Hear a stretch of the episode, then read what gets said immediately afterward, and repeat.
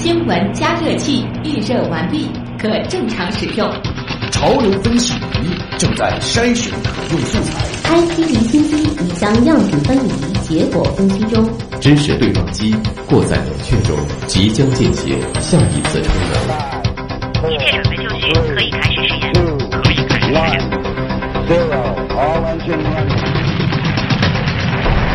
新闻实验室。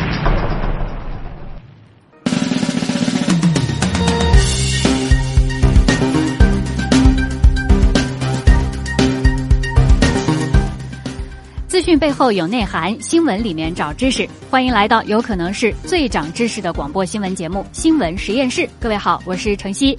再次来预告一下这一小时我们共同关注的问题：美国七位心理学家通过研究益智类 App 公司引用文献，得出惊人结论：玩益智游戏无法提高除了游戏本身之外的日常认知能力。难道益智游戏对训练思维真的没有用处吗？从脑科学角度来说，孩子的智力发育到底依靠的是什么呢？哪些兴趣的培养可以促进孩子大脑发育呢？今晚一起来聊一聊，怎样才能变得更加聪明。长假过后啊，有人发现自己养在办公室的多肉植物被老鼠咬坏了。如今啊，养多肉的人是越来越多，可是想要养好却并不容易。那么其中到底有多少学问呢？夏天多晒太阳会把多肉给晒死吗？一旦出现了病虫害，还有办法救回来吗？稍后啊，我们来听植物科普人多肉君到底是怎么说的。接下来欢迎今晚的实验助理王威，王威你好，晨曦你好，听众朋友们晚上好，欢迎大家下载新闻加 APP，在阿基米德关注新闻实验室。每天阿基米德直播贴的下方有我们的互动规则，大家可以留意参与互动，就有机会获得由格瓦拉生活网提供的全国通兑电影券以及各种惊喜福利。好的，谢谢王威。我们首先一起来聊一聊怎么变得更聪明。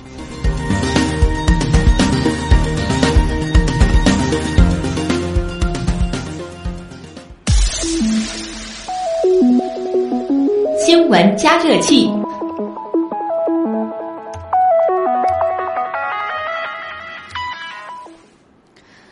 不能输在起跑线上，这应该是很多家长经常会说到的一句话。于是啊，不光光是小学生、初中生要参与各种兴趣班啊、课外辅导，针对学龄前甚至婴幼儿的早教，更是成为了家长们不惜重金为孩子报名的热门场所。而即便是不上课，也不能闲着。各种号称会开发智力的益智类玩具，成了孩子们闲暇时间的陪伴。而如今啊，一些手机上的益智类 App 也经常宣传，可以在欢乐愉快的游戏中使用这个大脑得到锻炼，并且呢，能够激活大脑深层沉睡的认知能力。但是面对五花八门的这些广告，人们不禁要问了：这玩意儿真的管用吗？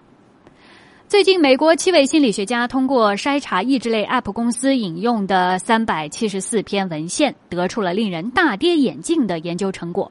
他们认为，所谓的益智类游戏的确能让用户在玩益智游戏方面得到显著的提高。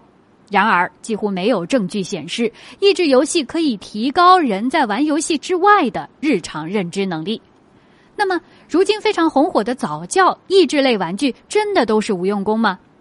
从脑科学的角度来说啊，孩子的智力发育到底依靠的是什么？是先天占优势呢，还是主要靠后天来培养呢？对于孩子，哪些兴趣的培养可以促进大脑发育，成为父母眼中的天才儿童呢？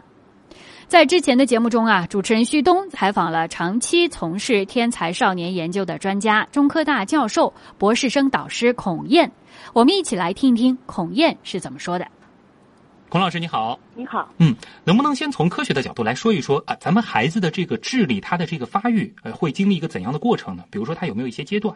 如果从学术的角度呢，儿童的智力发展，它肯定是具有阶段性的。嗯，呃，在已有的研究当中，已经发现呢，有些孩子确确实实他的智商比同龄孩子要高，也就是说，他跟他的遗传有一定的关联。换句话说，有些孩子的所谓的聪明是有天生的成分的。哦，就是说他在相同的这个年龄阶段，他可能就会表现出和其他的孩子不一样的这个智力发育水平。对他这个，比如说我们从智商的角度有三个 sigma 的这样的一种差距，嗯那么他跟同龄人相比，他在智力水平上，呃，高出同龄孩子三个 sigma 的这样的一个差距，我们就认为他可能是天才。嗯，您提到的这个三个 sigma 具体是一个什么样的概念呢？如果是直观就是一点的话，对一个正态分布的角度，呃，他们之间的一个差距，这个讲起来可能就比较复杂。啊，反正从科学的研究来说，我们如果说孩子他的这个，呃、一般嗯会认为先天的，嗯，如果是这种天生之才呢，在整个人群当中，他应该是占千分之二左右。我如果这么说，可能你能理解。那么这个比例还是非常低的对，啊。那么对于啊，这个，就是与先天相关的。啊嗯，那么对于绝大多数的孩子来说，他们的这个正常的这个智力发育，呃，是一个怎样的一个阶段的状态呢？哦，当然，这个每一个阶段都有自己发展的重点。嗯呃，智力呢，它也是一个现在在学界更倾向于说是一个多元智力的这样的一种观点。换句话说，呃，某一个方面的特殊的才能，呃，也是属于这个智力的范畴的。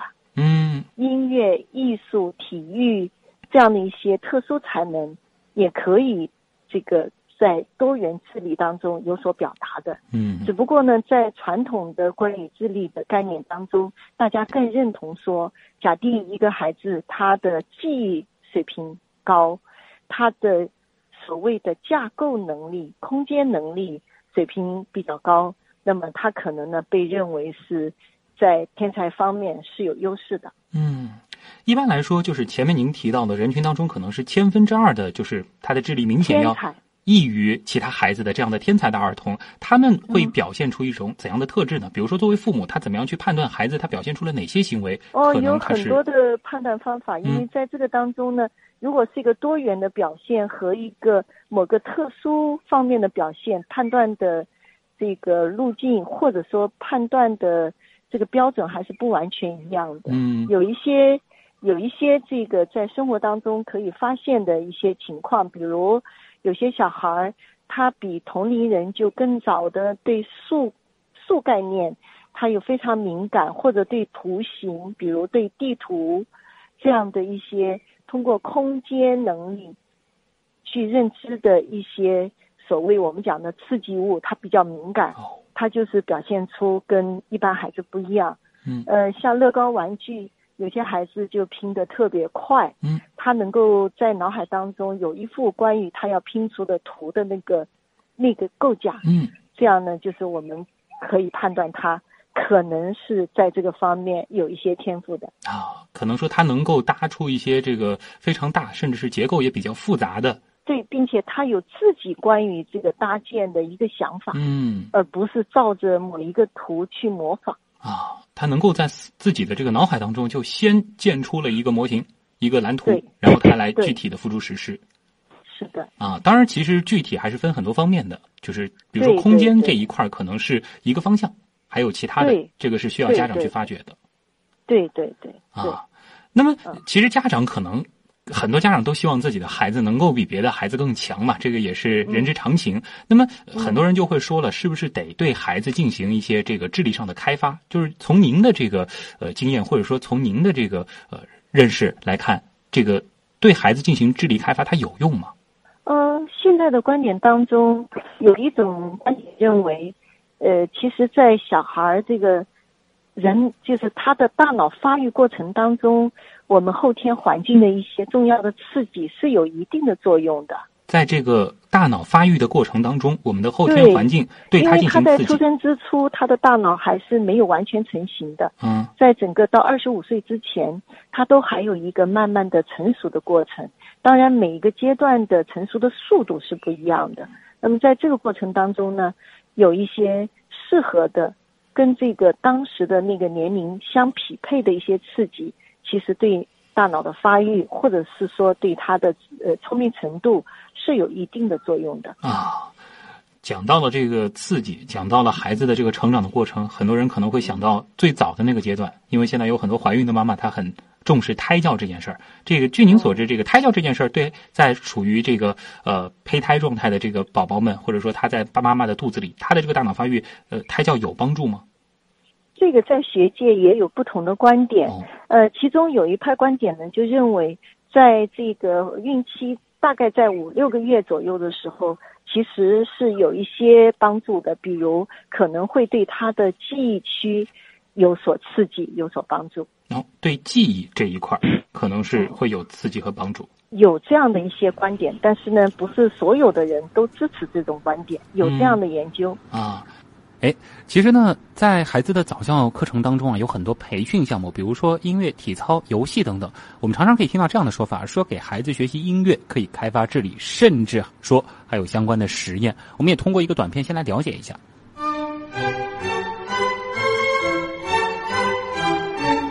说到音乐神童，人们想到的第一个人可能就是莫扎特了。莫扎特五岁开始作曲，一生大约创作了六百二十六首乐曲，几乎包括了交响曲、歌剧、室内乐等在内的所有音乐种类。一九九三年，美国加州州立大学公布了一项有趣的研究报告。报告称，如果人在小时候就听莫扎特的交响曲或者是奏鸣曲的话，那么对儿童的智力发展将有非常大的好处。而这种现象也被称为莫扎特效应。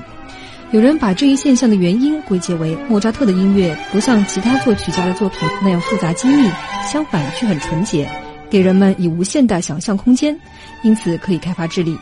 可是也有人对此表示质疑，认为没有实在的证据可以表明事实。而莫扎特留下的这些金曲佳作，也足以让我们献上自己最崇高的敬意了。这个很多人都会说，这个学音乐的宝宝可能更聪明一些。这个从科学的角度来说，呃，它靠谱吗？嗯，我觉得这不能够简单的去判断，因为音乐它可能在一些对有些孩子来说，他可以在中间习得一种韵律或者节奏感。嗯，这个呢，对孩子在今后关于比如说这个表达的节奏啊，这个身体动作的节奏啊，其实是有益处的。不能简单的说，呃，什么就一定好或者一定不好。但是并不是说只要学了音乐，他的智商或者智力水平就得到提高了。对，它没有一个必然的这个因果关系。对啊，那么这个包括一些这个感官上的刺激，比如说让孩子去接触一些色彩非常丰富的这个图片啊，或者说是让他这个多看看外面的世界，这些对刺激孩子的大脑发育有帮助吗？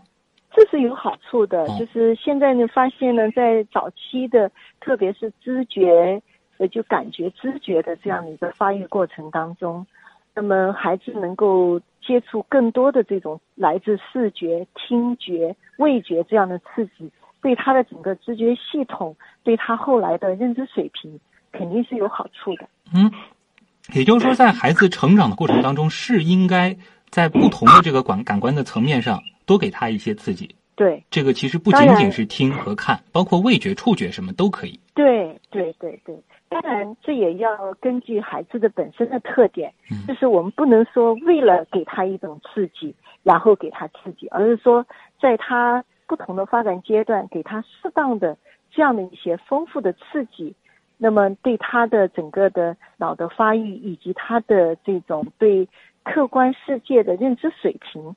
其实是有一定的正向的影响的。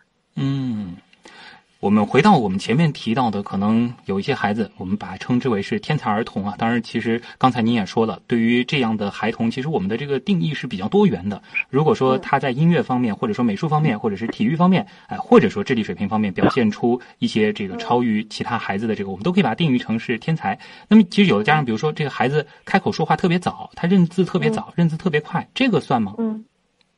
嗯，这个要看具体情况，因为有的时候认字它只是一个对简单的音或者形的一种单纯的认知，这个不一定。但如果是他能够对意，比如说有些孩子他跟同龄，比如说三岁左右，一般的孩子对一对一些有意义的词汇还不能够自主的去应用。那么有些孩子可能就会用恰当的词去表达一种恰当的体验或者想法，这样呢，我们认为他可能在智力方面，或者说他在某些方面有些天赋，并不是所有的好像对，比如说对节律、对背诵、对这个唱的儿呃，这叫什么儿童的诗歌，呃，这样的就一定都是天才。嗯，因为在那个阶段，儿童对有节律的，就节律感比较强、节奏感比较强的东西，他都有一种偏爱，他都能够比较好的去适应，并不意味着他在这个方面就是有天分，只是说他对这个意能够理解，他能够去用，比他同龄的小朋友更主动的或者更确切的去用，这个可以说明问题。嗯。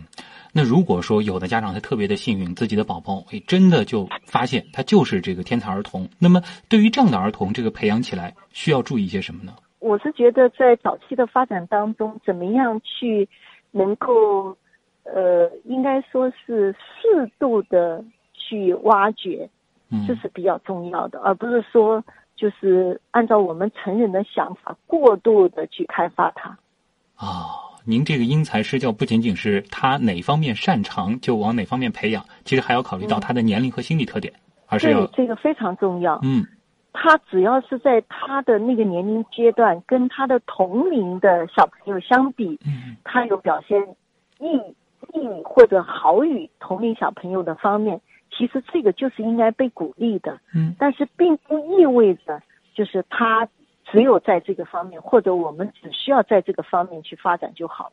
嗯，也不能因为他音乐特别好，就只培养音乐，其他东西都忽视了。这个其实得不偿失。对，因为在早期的时候，现在的脑科学还没有完全能够证明说，呃，到底是在哪个脑区对他的哪个方面，比如说他的音乐能力有特别直接的影响。这样的一个现阶段的前提下，我们不主张。过早的给孩子贴上各种各样的标签，嗯，我们可以帮助孩子去发掘他的长项，哎，然后因材施教的去培养他。嗯，那其实反过来的话，这个如果说我们这个对于这个普通孩子来说，这个过早的去开发他的这个智力，呃，会对他有害处吗？呃，如果过度总是有害的啊。这个我是觉得就怎么样去适度的去去挖掘和开发。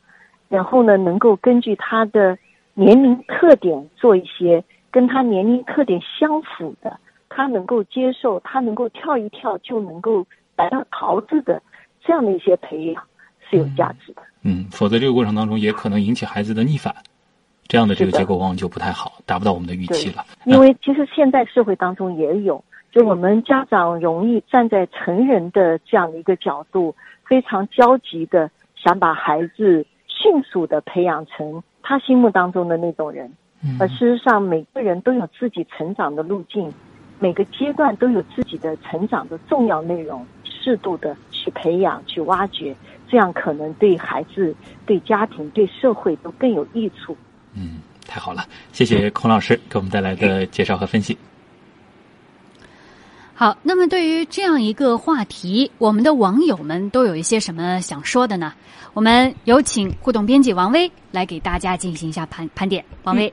嗯，好的，我们的老朋友蚊子六六他就说啊，原来真的被骗了，呃，只知道原来玩的一个叫挖地雷的游戏，能够 锻炼计算和判断能力，嗯，还有打桥牌可以提高推断能力。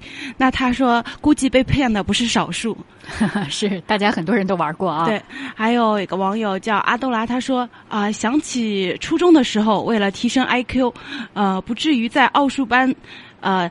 题堆中呃显得太笨，专门借了一本叫《呃益智 IQ》书连夜阅读，虽然呃虽然呃挠破了头还是想不出。这呃呃，但是挠破了头还是想不出答案。现在想来，这一切都是徒劳的。